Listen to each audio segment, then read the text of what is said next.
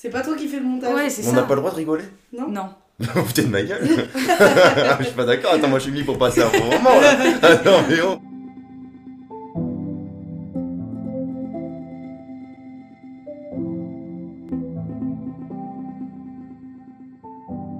Euh, bonjour Julius, Eh comment ben. ça va? Bonjour Lisa, bah, ça va très bien. Bonjour Manon, ça va la fin Bah à la fin, nickel. On est très contente que tu sois là, Julius. Ben, et merci. on avait hâte de t'avoir. Bah, déjà, on va te laisser te présenter. Ouais, carrément. Bah du coup, bah, moi c'est Julius, euh, je suis vidéaste, j'ai 22 ans. J'entame mes 23 prochainement, donc euh, voilà, je suis un petit euh, parcours de vie. Et je suis actuellement en licence avec vous, les Rey, et tout se passe pour le mieux. Donc ça me fait trop plaisir d'être avec vous, passer ce petit moment. J'adore, trop bien. Est-ce que t'as un endroit où on peut retrouver ton travail justement? Oui, vous pouvez me suivre sur mon réseau social euh, Instagram, Julius-du-bas MLO. C'est son réseau social. C'est Instagram lui appartient. Je suis le roi, je suis le roi, le roi C'est d'Instagram. lui. Parfait. J'ai quelques bien. contacts. hein. Euh, Qu'est-ce que tu as choisi comme émotion pour aujourd'hui? Alors j'ai choisi la fascination, Trop bien, tout ça simplement. va être génial. Parce que je suis quelqu'un qui est très facilement émerveillé par le travail des autres, donc je trouvais ça assez intéressant de traiter euh, ce sujet-là. Trop cool. Tu sais que je pensais que personne allait choisir cette émotion, j'étais trop triste parce que je l'aime trop. Donc je suis très contente que bien, tu l'aies choisi. Heureusement que j'ai menacé Julius juste avant pour te Ouais. faire plaisir. C'est vrai. tu l'as pas vu, elle a mis le couteau sous la gorge, euh, voilà. C'était donc ça. Mais je suis content d'être là. hein. C'est un super moment, je, je, je kiffe. hein.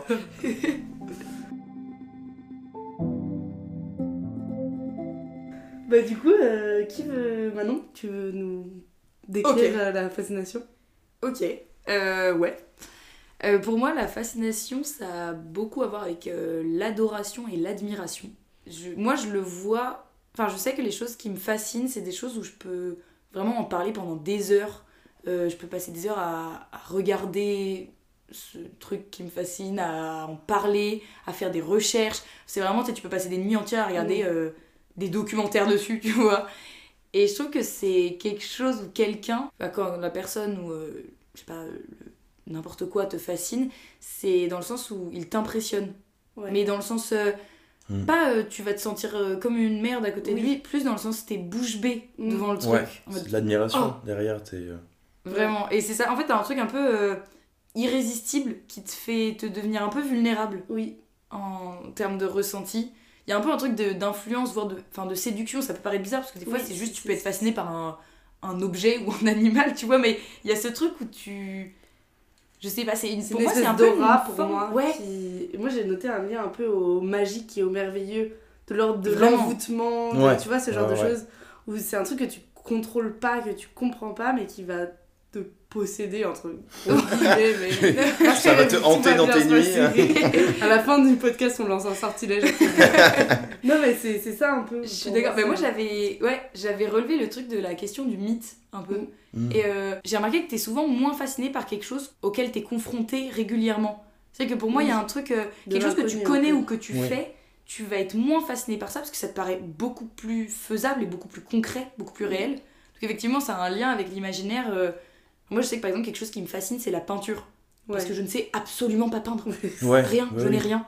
T'as plein de styles différents aussi, donc à chaque fois c'est un renouveau et euh, Mais c'est ça. Ouais. Et c'est toujours. Enfin, c'est quelque chose que je connais, du coup. ben, je comprends le principe de la peinture, quoi. Mais, euh, mais de loin. Jette un et du coup, ça me euh. fascine. Même si il y a des choses que je fais ou que je connais beaucoup mieux qui me fascinent aussi, mais. euh, Ouais, mais c'est je trouve un que c'est la peu- distinction qu'on peut faire entre la fascination et la passion. Voilà. C'est que Mm. dans la fascination, t'as un peu ce truc de. Moi, j'ai j'ai mis ça, alors c'est de l'inconnu, mais c'est une sorte d'incompréhension de cet art ou de cette personne ou de cette chose. Il y a un peu un mystère autour de ce que c'est. Ouais, c'est quelque chose que tu comprends pas en Ouais, fait. voilà, c'est ça. C'est quelque chose qui t'est euh, inconnu et du coup t'es obligé. Ouais. ouais, je vois carrément. T'es spectateur et pas du tout acteur. C'est la passion, il y a quand même ce truc où tu. Oui, c'est Tu l'essaies, truc à tu toi. le fais. Ouais, Mm. ouais, ouais. Et voilà. J'ai à peu près le- la même définition. hein. Non, pour moi, c'est vraiment une admiration profonde envers un sujet ou une œuvre. C'est quelque chose, bah, comme vous l'avez dit, quelque chose qui te, te prend et t'es juste bouche bée euh, devant, le, devant le sujet ou le- la personne. Et ça t'inspire énormément. Mm. Donc, ça te donne envie de faire et tu comprends pas et tu te dis, putain, je, je veux trop savoir comment il a fait et qu'est-ce que ça va donner. Bah, du coup, moi, j'ai tout dit quasiment en répondant à ce que tu disais. C'est parfait, ça se complète bien, ça se suit bien cette petite définition. rien à rajouter. Parfait. Top. Qui vous commencez à présenter une œuvre? Est-ce que juste tu veux y aller ou tu veux qu'il y en ait une de nous avant qui. Ah, je... Ouais, je peux commencer. Je peux Ouais, carrément commencer. Euh, du coup, moi j'ai pris. euh, en fait, j'ai choisi deux choses. J'ai choisi d'abord une œuvre et après un artiste. Un artiste ou une personne qui va du coup parler de ce sujet-là. J'y viendrai par la suite. et l'œuvre, c'est euh, Blame. C'est un manga fait par euh, Nihei Tsugomo. J'ai pas envie de d'écorcher son prénom. Et en gros, c'est l'histoire euh, d'un personnage qui doit trouver euh, un humain. En fait, ça joue dans un monde futuristique où il n'y a pas de notion du temps. On ne comprend pas forcément où on est. Et euh, en fait, c'est une méga structure. Et ce- l'auteur, c'est un ancien architecte. Et il est fasciné par la grandeur. Et ça se re- on retrouve carrément ce- cette fascination-là dans ses travaux, dans ses planches. En gros, on a la méga structure qui fait d'une façon à ce que même nous, en tant que spectateurs, on est perdu dans la grandeur euh, des, des salles, des pièces qui n'ont pas de fin. Et c'est amplifié parce que bah, le- du coup, on n'a aucune notion de temps, de distance. L'artiste, il a vraiment euh, flouté toutes ces notions-là. Ce qui fait qu'à la fin, nous, on est, on est, com- on est plongé dans un univers complètement perdu et on, on, est, on retranscrit vraiment cette impression de grandeur, de- d'immensité qui nous met une belle claque à chaque fois. Ok. trop Ok. stylé. Mais Ouais, c'est- quoi le pitch de l'histoire? Le pitch, c'est Kili, du coup, le personnage principal, il est euh, embauché par une soi-disant organisation, mais euh, on sait pas, tout est trop flou, donc même nous, on comprend pas forcément, et au fil de l'histoire, on va découvrir un peu qu'est-ce qui se trame, et il doit découvrir un être humain, soi-disant pur, qui n'a pas été euh, corrompu euh, par l'environnement. Et du coup, il va se battre contre une organisation, euh, du coup, de malfrats, de, de bandits, et ça, c'est les silicons, en fait, c'est les personnes qui ont été totalement corrompues, et qui font partie même de la, de- du coup, de la mégastructure. Et c'est un peu un- le truc du on cherche la, la bonne personne, l'être pur qui peut soi-disant se reconnecter à la civilisation perdue Hmm. et euh, voilà, avancer dans cet univers. Ok. J'adore parce que tu parlais de grandeur et tout, et pour moi, il y a un peu ça dans la fascination. C'est que enfin, ça te paraît. euh, Je sais pas comment dire, ça te paraît immense, ça te Mm. paraît lointain, et tu te Oui, sens tout ça. petit à côté de le- du truc qui te fascine. Mm. C'est vrai. Donc, une euh, espèce de distance, mais qui est liée à l'inconnu aussi, je pense. Ouais. Entre... Ouais. Et ça te fait rêver, Ouais. ça te fait rêver, Mm. tout simplement. C'est trop intéressant. Ben, moi, je suis chaud que tu me le prêtes, ce petit manga. Carrément, que- carrément, j'ai quelques tomes, euh, je te le, je te le glisserai là dans ta boîte aux lettres, je te l'offrirai. Et c'est hyper intéressant, et même euh, l'univers, il est, il, est, il est sombre, il est, il est brut, et euh, tu évolues du coup avec un personnage, et qui même lui, tu te dis, mais comment il fait pour survivre dans cet environnement-là, et c'est hyper intéressant. Ok. Et ouais, c'est Oui, donc euh, c'est un... très sombre. Voilà, c'est un monde un peu, euh, pas cyberpunk, Ah. mais futuristique. Tu vois, même la façon dont les personnages sont créés, puisque c'est quelqu'un qui est architecte de base, donc en fait, il a une, vraiment une patte graphique sur euh, tout ce qui est donc euh, l'architecture, les bâtiments, euh, la façon dont il rend ça organique et concret. Par contre, les personnages, bah, c'est son gros défaut, mais au final, on s'y accroche et on, apprécie la, la façon dont les personnages ils sont réalisés. Ils ont quelque chose de, qui n'est pas humain. Ça reste des humains, mais ils sont pas humains, et du coup, ça, ça rentre carrément dans, dans l'univers donc, euh, du manga. Mm. Ok. C'est trop bien. Et ça, en plus, euh, moi, c'est un truc qui m'a toujours fasciné, les histoires un peu comme ça, qui reprennent beaucoup les, les films qu'on regardait quand on était ado. C'est Mm. un peu le même schéma que, euh, que t'as dans euh, Divergente, dans Ouais, le labyrinthe, tu vois, l'aventure. tout ce genre de trucs un peu. Où t'as genre la personne, l'élu qui est censé sauver tout le monde euh, d'un système un peu corrompu et tout.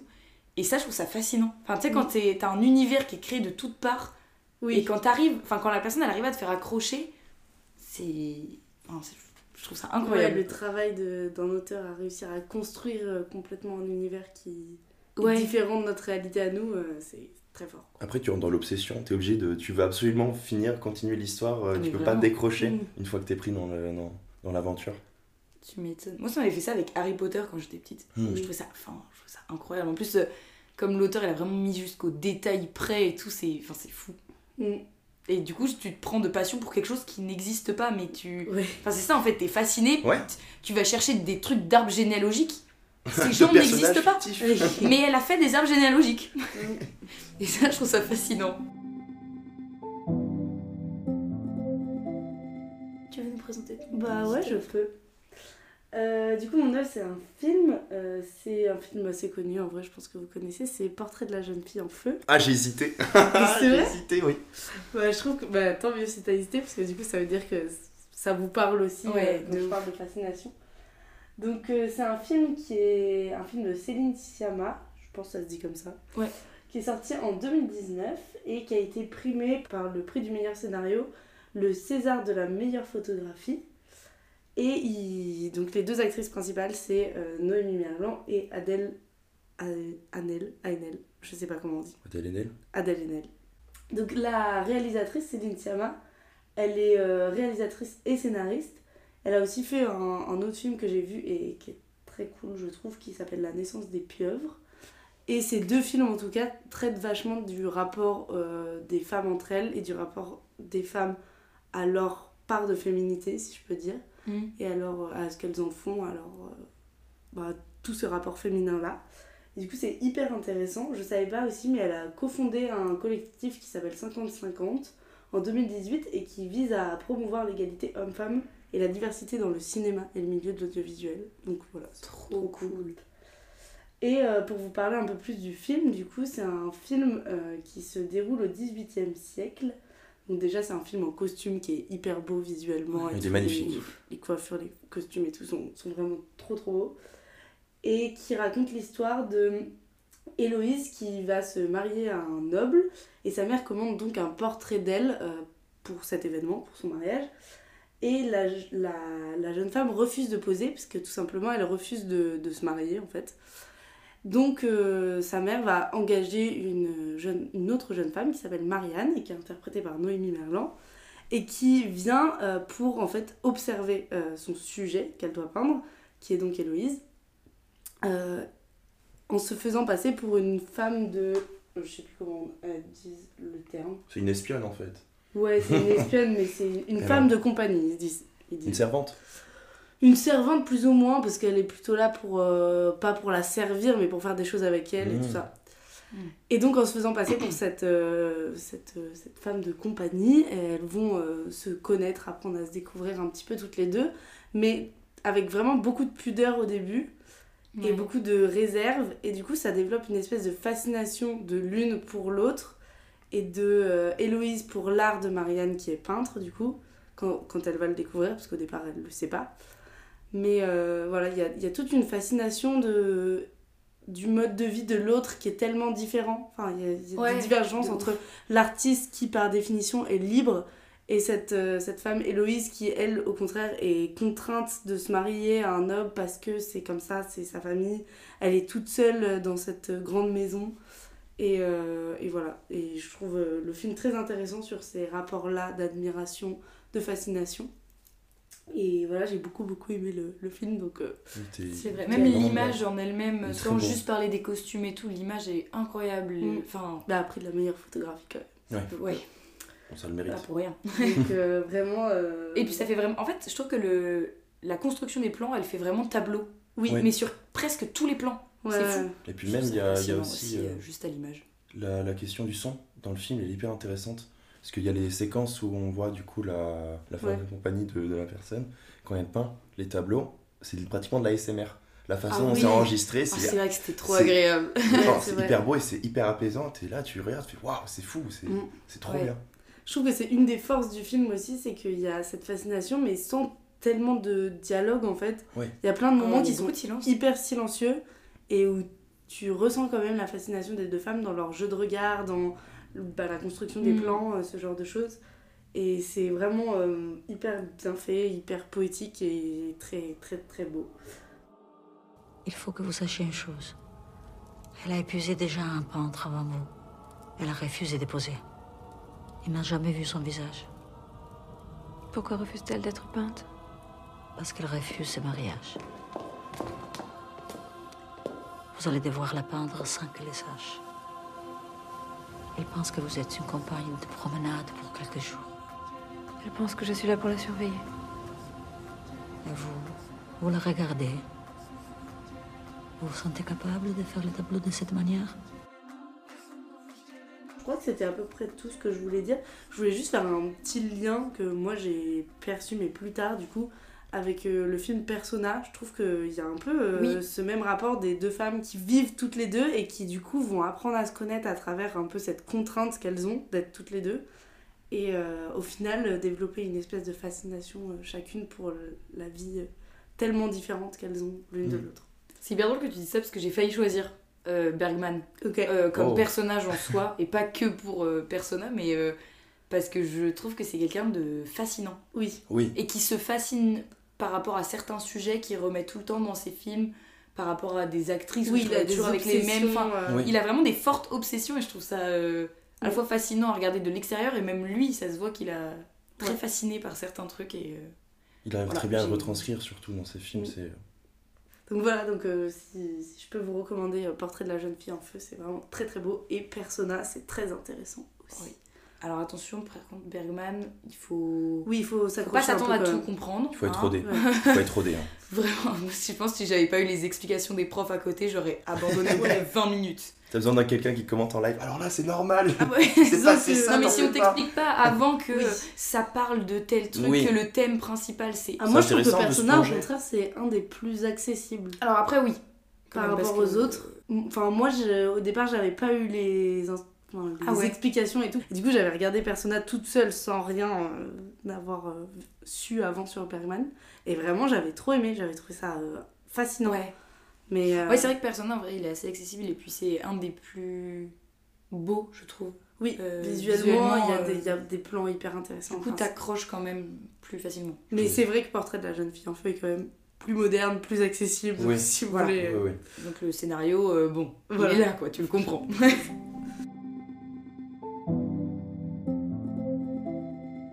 Alors, euh, moi j'ai beaucoup hésité parce que bah, du coup, déjà il y avait Bergman. J'hésitais avec une musique aussi, sauf que je n'arrivais pas à en trouver qu'une seule. Et donc je me suis rabattie sur un livre que j'aime quand même beaucoup. Euh, Non, j'ai pris vraiment la pire. hein. j'ai pris, j'ai fait au hasard, j'ai Bon, fait hop, allez, lui, ok, vas-y, let's go. non, pas du tout en plus. Mais euh, du coup, juste avant, je voulais faire une toute petite parenthèse sur un artiste que je trouve fascinant. C'est un pianiste en fait, pianiste nantais, il fait du piano, je crois, depuis qu'il est tout petit, depuis qu'il a 7 ans, un truc comme ça. Et euh, il arrive vraiment à composer des trucs fascinants, enfin des trucs, moi, j'ai jamais entendu ça.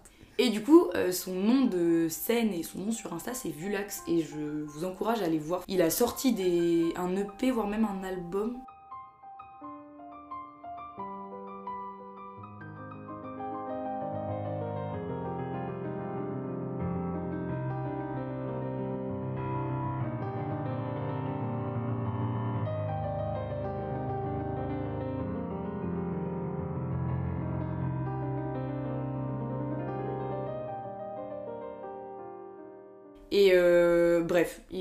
Hyper talentueux.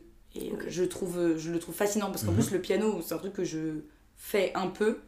Et je trouve que enfin, réussir à composer des trucs comme ça, c'est c'est incroyable. Voilà, Ok. C'est c'était la petite recommandation euh, vite fait.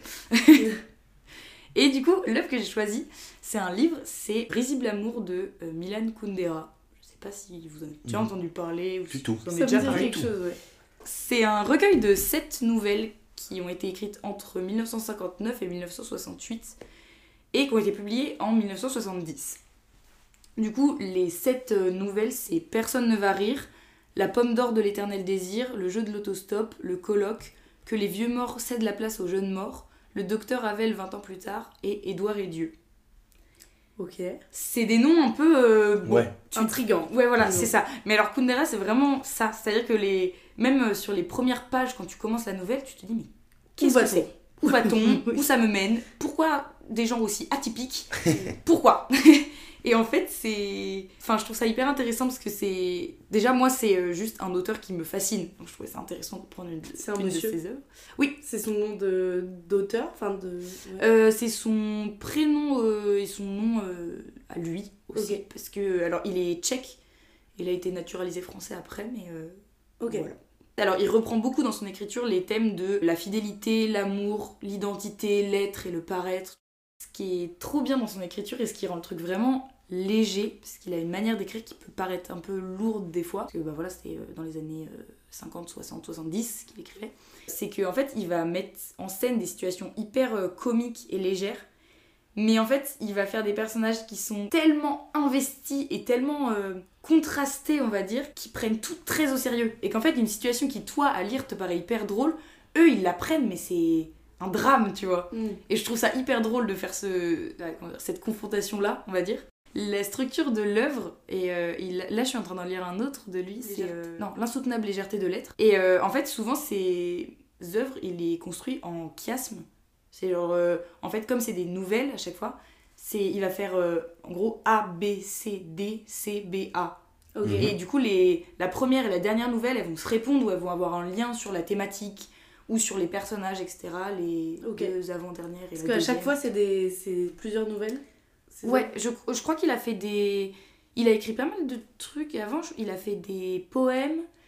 Il- Mais ce qu'il préfère faire, c'est des nouvelles ou des romans, mais qui sont séparés en chapitres et les chapitres se répondent. Ok. Ok. Par exemple, Il y a des une fois. question de discussion aussi dans son œuvre. euh. Ouais, c'est ça. C'est ça. En fait, c'est que vraiment les chapitres ils se font écho les uns les autres. Et là, dans L'insoutenable légèreté de l'être, par exemple, euh, ce qu'il a fait, c'est qu'il. Sur les cinq premiers chapitres, pareil, en fait, le premier a le même nom que le cinquième, le deuxième que le quatrième, et le troisième, il a un nom euh, à lui tout seul.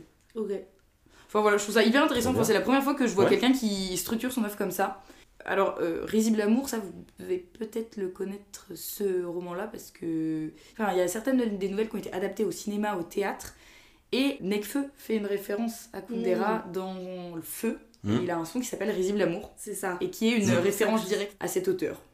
Ok. Euh, voilà. Du coup, en gros, pour vous résumer, parce que c'est très compliqué, comme s'il y a sept nouvelles, je vais pas vous les résumer une par une. Ouais. Mais en gros, ça parle des, des relations intimes et à travers ces relations euh, intimes humaines, du dysfonctionnement de la parole un petit peu avec euh, toutes les questions d'authenticité, d'illusion. Et voilà, en fait, pourquoi du coup j'ai choisi ça quand même, je vais peut-être faire le lien à un moment. c'est juste que. Alors, déjà, juste l'auteur, voilà, c'est quelqu'un qui me fascine et euh, sa manière de travailler aussi. Et en plus de ça, je trouve ça fort parce que là, en fait, à travers ses livres, il déconstruit des fascinations euh, que les sociétés en général, contemporaines, en tout cas européennes qu'on connaît, ont. Et notamment, bah, dans Risible Amour, la fascination qu'on a pour l'amour. Tu sais, on en avait parlé euh, Ouais. dans le podcast avec Gab. Oui.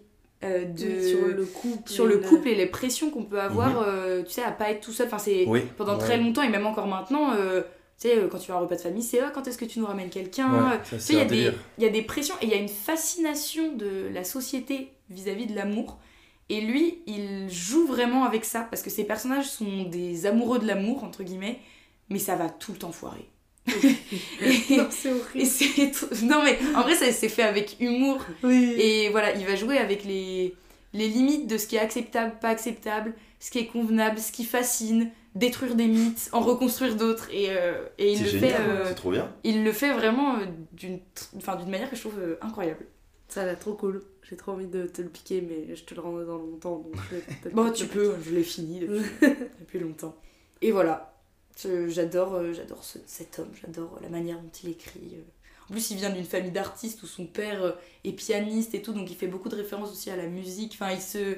il a énormément de références avec, euh, avec l'art, les arts et la philosophie aussi. Donc c'est... C'est quelqu'un d'extrêmement passionnant. Ouais. euh. Ah, vraiment. Donc, euh, bah, moi, c'est- je pense que c'est mon auteur préféré. Ok. Et je sais que j'ai recommandé beaucoup de livres dans ce podcast, mais vraiment, euh, les livres de Kundera sont euh, incroyables. C'est pas les plus accessibles, mais en fait, euh, c'est une manière d'écrire qui est hyper singulière, que Ouais. tu retrouves pas en fait. Et d'ailleurs, pour quelqu'un qui est tchèque, il écrit en français. Depuis toujours, quoi. Enfin, il a, non, au début, il écrivait en tchèque, mais il a, il a été naturalisé euh, français, je sais plus en quelle année. Enfin, il a émigré en France en 75, je crois que c'était dans les années 80 qu'il s'est fait naturaliser. Et depuis les années 90, il écrit que en français. Ok. Enfin voilà, cet homme, il a des petites lubies comme ça, mais je, je le trouve fascinant pour ça. Parce qu'il va te taper des petites actions, t'es là, mais c'est génial. Ça sort de nulle part. Tiens, c'est cadeau, je te le donne. c'est vraiment ça. Et voilà, je, je vous encourage à, à lire ça parce que je trouve ça. Trop bien. Trop cool. Euh, pour les œuvres, en fait, j'ai eu beaucoup de mal à trouver parce que je me suis dit, euh, la fascination, c'est hyper large comme sujet.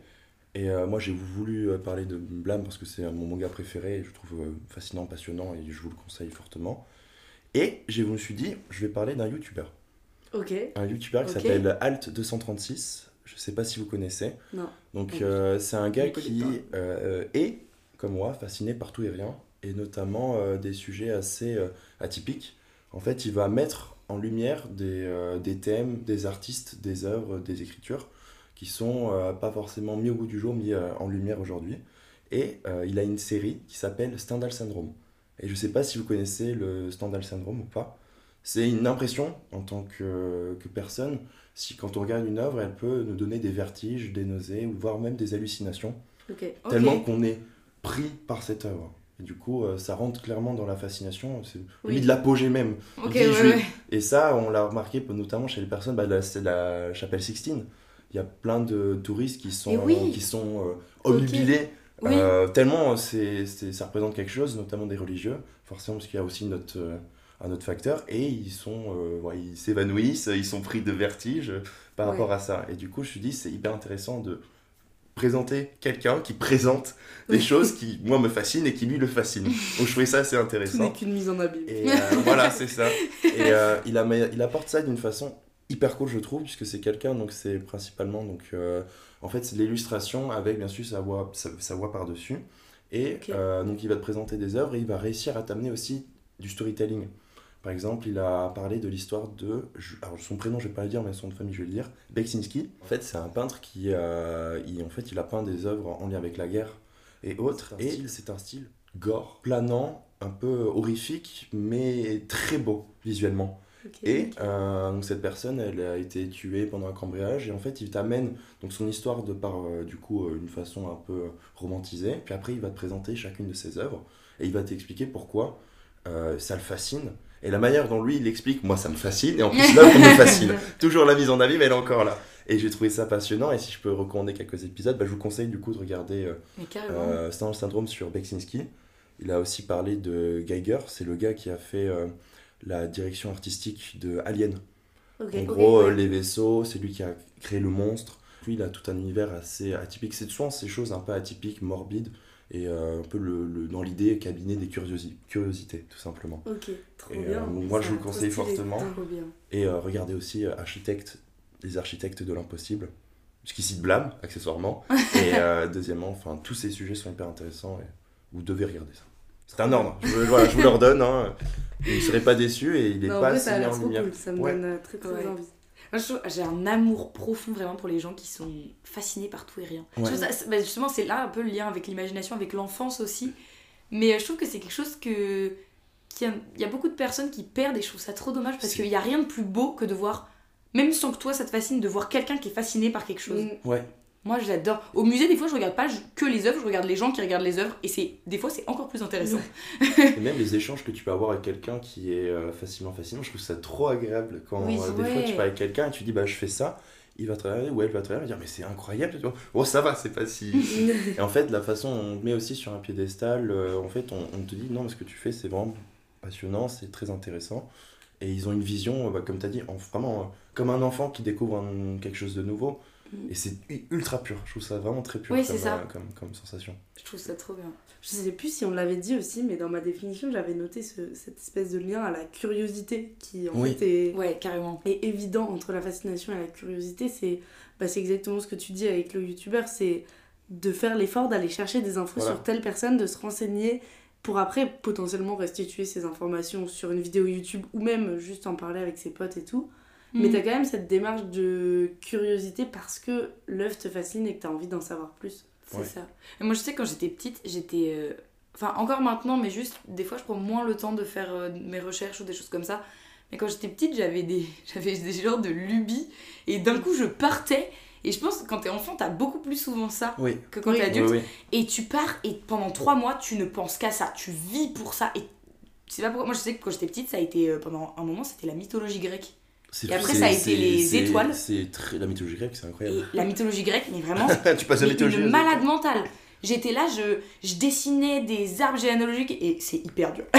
J'ai jamais réussi à retenir. hein. T'avais même les demi-dieux T'allais jusqu'à là Tous. Et genre, je fais- j'essayais de faire des fiches pour essayer de les retenir, mais, Ah oui, d'accord. mais euh, je sais pas. Parce que je, je saurais pas expliquer pourquoi. En fait, c'est ça aussi que j'aime bien dans la fascination, c'est que tu sais pas trop pourquoi. C'est de l'ordre. C'est de l'éveil aussi. C'est hyper subjectif, Ouais. mais euh, ouais. Tu sais que en final, il y a plein de choses. À chaque fois, tu découvres de nouvelles, euh, de nouvelles œuvres, de nouveaux artistes, de nouvelles personnes. Et à chaque fois, c'est t'apportes quelque chose de nouveau. Et toi, tu es juste bouche bée devant en mode Waouh Ouais. Mais il y a quelque chose de la sensibilité, tu vois, où c'est Oui. pas. Enfin, il y a rien qui fascine tout le monde, Oui. et rien qui fascine personne. Tu vois, il y a des gens qui sont fascinés par euh, la pêche à l'huître, Bien Euh, sûr. d'autres euh, par euh, les livres, d'autres Mm. par. euh, Enfin, tu vois. Et je trouve ça euh, fou parce que ça se, ra- enfin, ça se raccroche beaucoup à la sensibilité personnelle. Oui, ouais, c'est sûr. Moi, j'étais plus fascinée par des trucs, euh, genre des loisirs créatifs, tu vois. C'était pas des Ah, sujets sur lesquels Mm. j'allais me renseigner, c'était plutôt euh, genre, euh, bah, faire des perles, faire de la broderie, faire de la pâte fimo, tu vois. Et, ta période. Et genre, j'avais ma période. Grosse période obsession, genre, obsession, quoi. Vraiment, euh, je regardais des vidéos de ça tous les jours et tout pour apprendre à faire des nouveaux trucs. Mm. J'achetais toujours plus de matériel, des trucs. Bah, et dès qu'on t'appelait pour manger, euh, non, je peux pas, je fais la pâte finement. vraiment, hein. Je peux pas, maman. c'est terrifiant. Et du coup, après, ça me passe et puis je passe à autre chose et puis ça, ça s'enchaînait comme ça. Mais ouais, c'est un peu une forme de fascination aussi, je pense. Et d'obsession après. Et je trouve que ça Ouais, fait et beaucoup grandir euh, ces périodes-là où tu, tu sais pas, tu changes, mais tu t'es. Enfin, t'as encore des acquis, tu vois, de toutes ces périodes-là. Et même si euh, tu peux les perdre et tout, moi je me rappelle pas de tout ce que j'ai lu ou vu Oui, sur les sujets qui m'ont intéressé à un mais moment. ça reste une euh, espèce de base que tu gardes toujours. Et... Et ça reste, ça, ça me fascine encore. C'est encore des sujets où il y a un peu d'attache parce que je sais que ça m'a fasciné et du coup, dans un sens, ça me fascine encore. Ouais,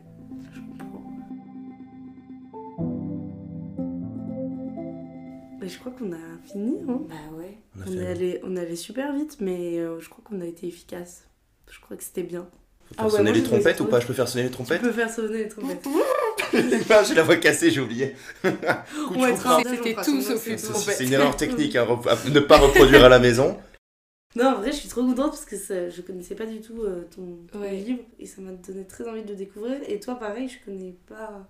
Je sais que je lis pas beaucoup de mangas, donc le Mm. manga, je suis pas sûre de le lire. Moi En plus, revanche, mais- youtubeurs, je... je- suis vraiment certaine d'aller voir Moi, je ça. suis Mm. tombé dedans et j'ai lu, j'ai regardé toutes ces, j'ai lu ces vidéos, je les ai lues, voilà. J'ai regardé, j'ai tout regardé euh, en très peu de temps puisque ça m'a, j'étais vraiment fasciné par le, le, le gars. Enfin, en tout cas, il a une, c'est quelque chose que je trouve qu'on fait pas assez. Euh, du moins, je vois pas assez ça, les personnes qui essaient de mettre en avant des trucs d'une manière assez intéressante. Mm. Et lui, il apporte ça à, Ouais. sa, à, sa, à, sa, à sa vision. C'est ça que je trouve cool.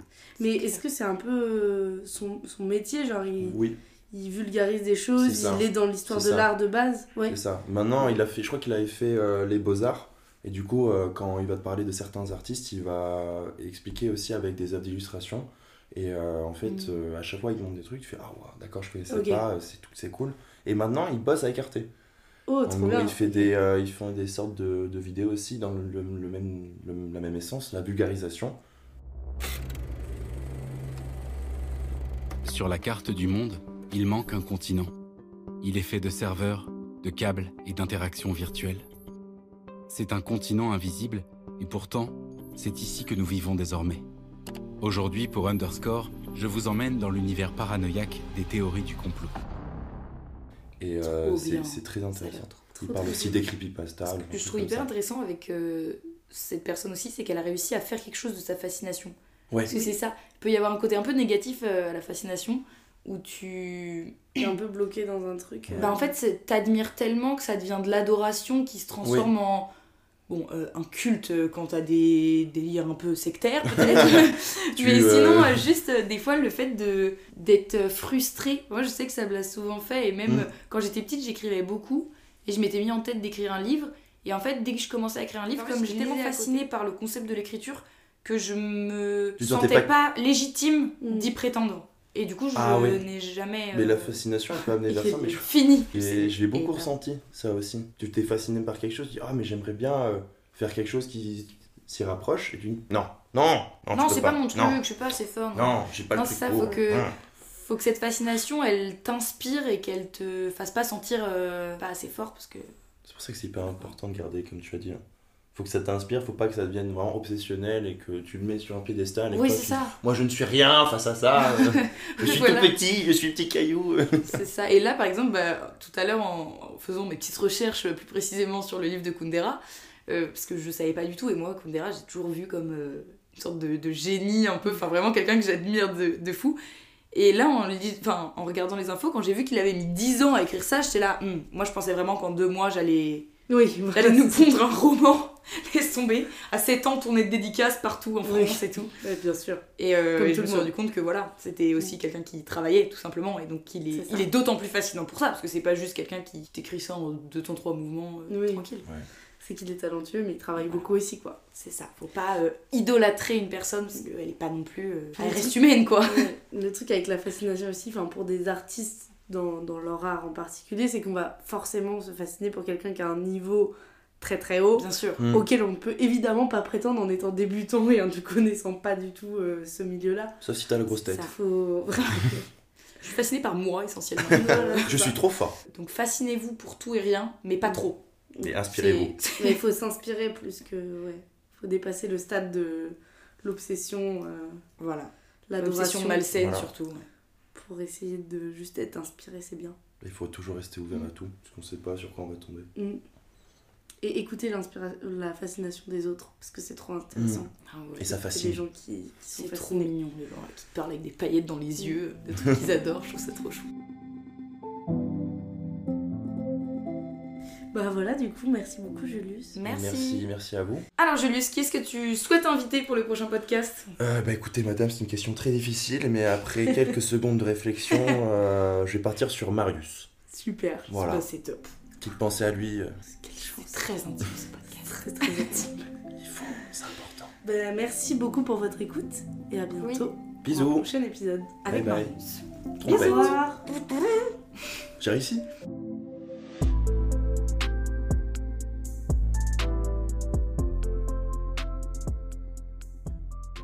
Podcast réalisé par Manon Briand et Lisa Dubois, produit par Moyen du Bord Productions.